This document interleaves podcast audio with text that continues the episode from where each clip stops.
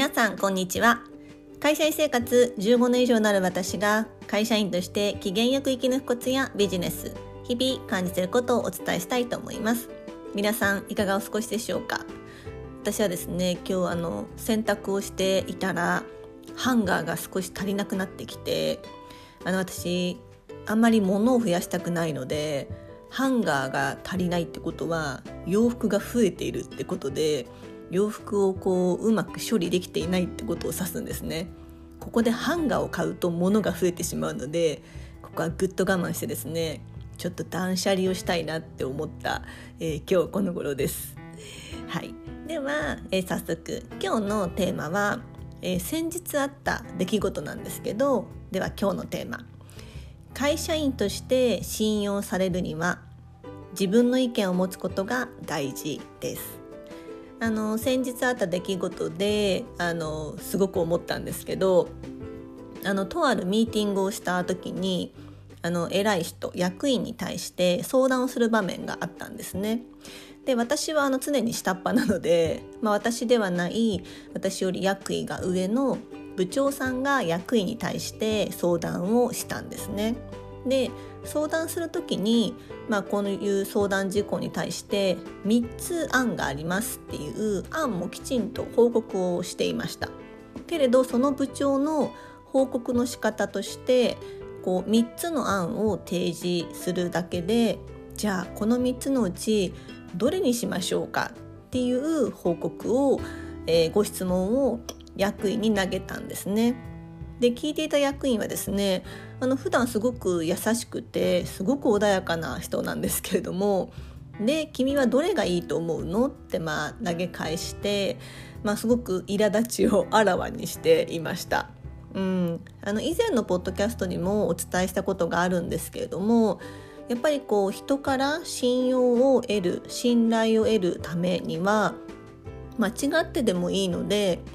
こう自分が一生懸命考えた結果私としてはこういう意見だからこの選択肢がいいと思うってはっきり言うことがすごく大事なんですね。なのでその部長さんがやった方が良かったこととしては3つ案を作ったのは素晴らしいそこから自分としてはこういう点があるからこの A 案がいいと思いますっていうふうにするとより良かったんじゃないかなっていうふうに思います。でそういうふうにしないとですねこう案だけ投げるとこう偉い人の頭の中っていうとじゃあ俺にその判断をしろって言っているの？とかこの人は案を考えただけで何も考えていないんじゃないか？とか全然これ自分ごとになっていないなっていうふうに考えるっていうのが経営者の思考回路なんですね。なので本当に間違ってでもいいのでこう自分の頭とで考えて自分としてはこうしたいっていうふうに必ず主張意見を言うことその結果その相談した意見自分が思った意見が自分より上の上長の意見と異なっていても構わないと思うんですよ。なそれよりも一生懸命自分の頭で考えて自分の意見意思を持って自分が責任を持ったこう発言や行動をするその積み重ねで人は皆さんを信用するんですね。その積み重ねが人から信頼信用されるための基礎になるんじゃないかなっていうふうに私は思っています。でまあ、各有私も、ま、そういうふうに意識をして上の人に報告するようにしていまして、まあ、私がこう思いますって言ってもですねいや僕はそう思わないって全然言われることあります。僕はこういう理由だからこうした方がいいと思うっていう形で私が言ったことが必ず合ってるかっていうのはそうじゃない時も全然あります。でも私としてはこう思った。一生懸命考えた。自分がこうするんだったらこうだっていう、まあ、意見を持って言うってことが大事でそのなんでこんな意見を選んだんだよって言われることって基本ないんですね。やっぱり一生懸命君は考えたんだねってやっぱ思われるので、うん、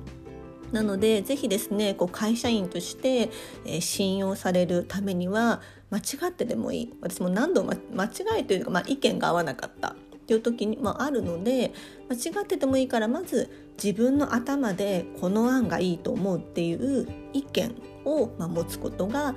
大事なんじゃないかなっていうふうに思います。いかがだったでしょうか、